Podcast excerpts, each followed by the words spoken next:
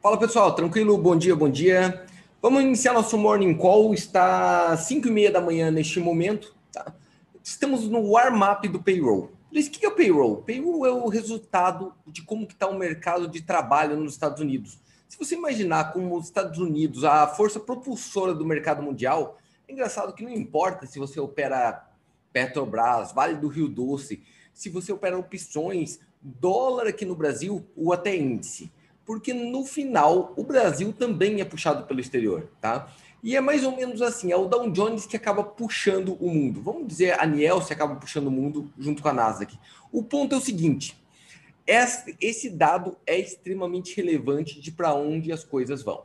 Como que eu leio um payroll, Luiz? Basicamente, a forma mais simples é você imaginar, se o dado veio positivo, tá, com mais vagas de emprego do que o esperado, é porque a economia dos Estados Unidos está se recuperando, está punjante, está forte. Então, isso normalmente é muito bom para os índices, índice sobe e acaba a moeda, o dólar, desvalorizando. Essa é a tendência natural das coisas, tá? Luiz, por que, que isso ocorre? Pensa comigo, se você tá legal, se o mercado tá bacana, obviamente que as pessoas vão consumir mais, vão comprar mais, e se compra mais, as empresas vendem mais e o resultado das empresas acaba sendo melhor. Basicamente, essa é a visão, tá? Por outro lado, quando ele vem negativo, quer dizer que o desemprego está imperando nos Estados Unidos, a economia vai diminuir pelo mesmo motivo, né? Porque menos pessoas vai, vão comprar, menos lucro vai ter as empresas, mais desempregados vão ter como uma reação em cadeia. Só que isto quando o mundo está numa situação normal. O grande drama para este momento é que, pensem comigo a situação, o grande gear do mercado, quem move o mercado nesse mês de janeiro e fevereiro, é o estímulo econômico do Biden, dos democratas. Foi isso que fez a bolsa subir de dezembro para cá, tá? De dezembro para cá, praticamente não teve coisas intrínsecas para mudar preço. Agora, tem essa visão de que se o Biden colocar mais dinheiro na economia, vai fazer com que as ações subam, tá? E isso vem acontecendo desde que surgiu o coronavírus lá em março. Teve aquela queda vertiginosa e o mercado recuperou praticamente sem melhorias econômicas. Continua tendo uma desgraça econômica, mas a perspectiva que um futuro vai ser melhor faz o preço subir. Legal? Então, um novo estímulo ia ser considerado positivo. Só que ele está com uma dificuldade imensa de aprovação disso. Não está tão simples como imaginaram, mesmo ele dominando as três casas, né? As duas casas populares, tanto o Congresso, a parte dos deputados, quanto os senadores e a própria presidência.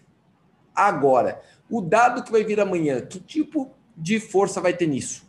Né? Como nós vamos ler isso? É um convite já tanto para de hoje quanto para amanhã, porque a, hoje acaba sendo um warm-up para isso. Diz que o mercado está precificando. Está precificando que sim vai ter um estímulo, sim vai ter notícia boa, está precificando só coisa boa. Segundo, o mercado subiu. Terço, quarto, subiu, o mercado subiu. Quarto, o mercado subiu. E estamos na quinta-feira nesse momento. Vamos dar uma olhadinha o que acontece. Só explicando sobre o payroll, ele sempre ocorre na primeira sexta-feira do mês. Então, se você imaginar, a primeira sexta-feira do mês é amanhã. Vamos dar uma olhadinha aqui? Dividir a tela com vocês. Legal. Olha aqui, ó.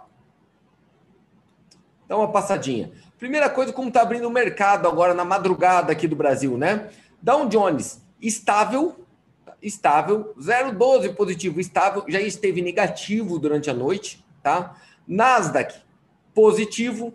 Agora o que chama atenção é que a Alemanha está bem positiva até o momento, tá? O DAX está bem positivo até o momento. Por quê?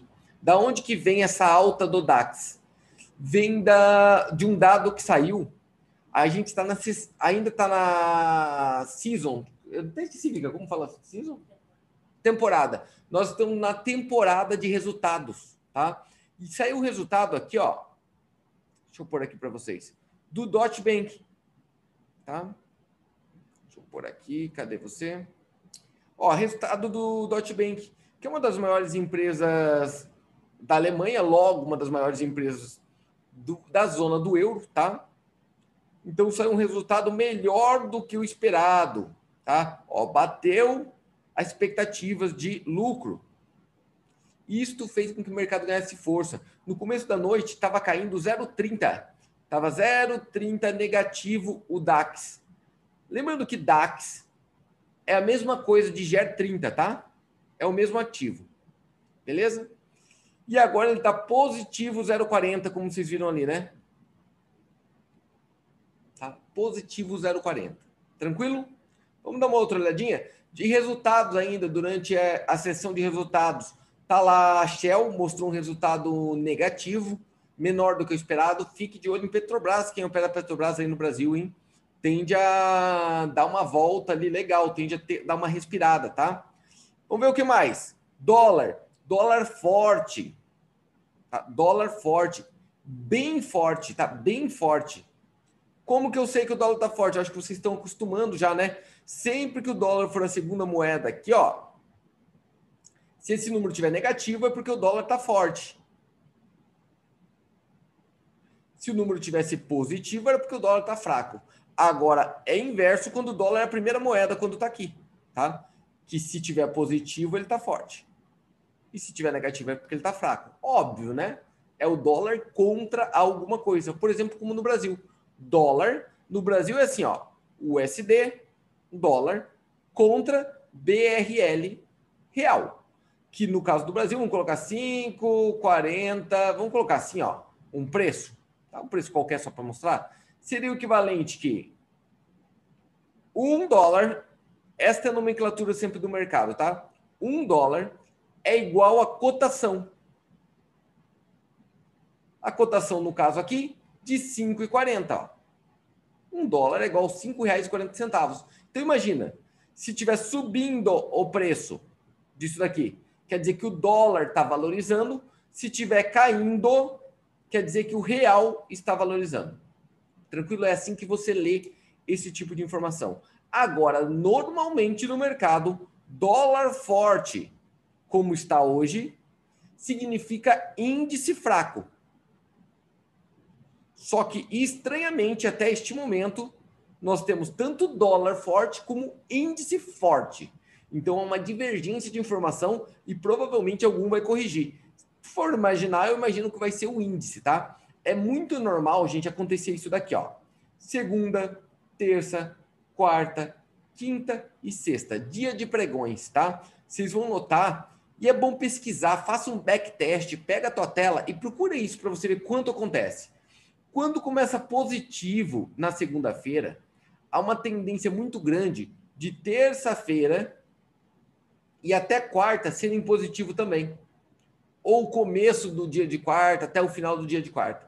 E em contrapartida, é normal daí quinta e sexta o mercado dá uma corrigida. Por quê?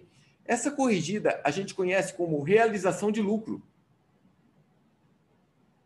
Realização de lucro.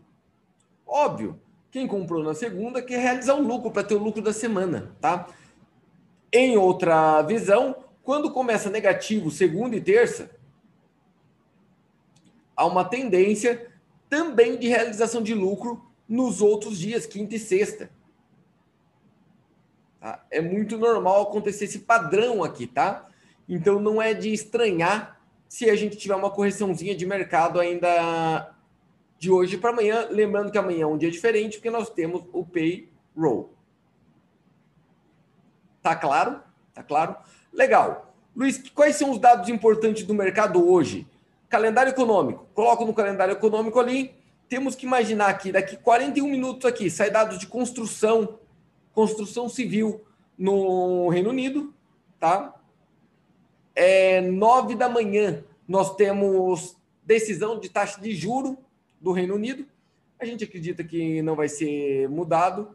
E aí tem informação mais importante do dia, que acaba sendo a prévia do payroll já, tá? Que é essa daqui, ó, 10 e meia da manhã nos Estados Unidos. É? Pedido de auxílio-desemprego, tá? Então aqui que a gente já vai começar a ter uma prévia do que vai acontecer no payroll. E a visão, acho que 10 e meia o mercado vai andar, ou para um lado ou para o outro, o mercado vai andar e vai andar forte aí, ó. É bom ficar de olho para ver o que, que a gente pode ter. Só arrumar minha tela aqui.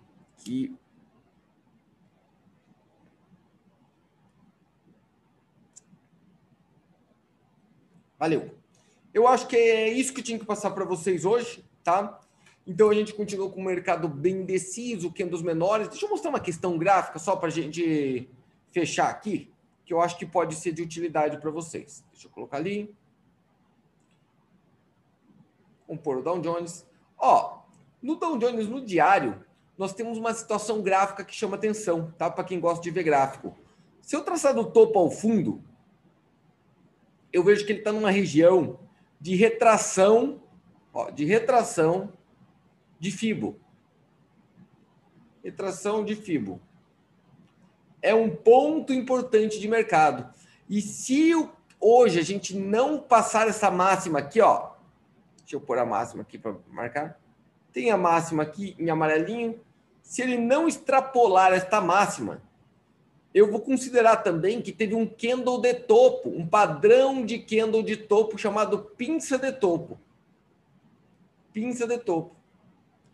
E isto daria um sinal de reversão de tendência, aonde a gente tem que imaginar que poderíamos ter uma onda 1 na teoria de Dow para baixo, um pullback, que é a onda 2, e eu tinha que imaginar que provavelmente ia projetar esta onda 1. Então pega do topo, traz ao fundo, leva para a onda 2, colocando um alvo aproximadamente por aqui, ó.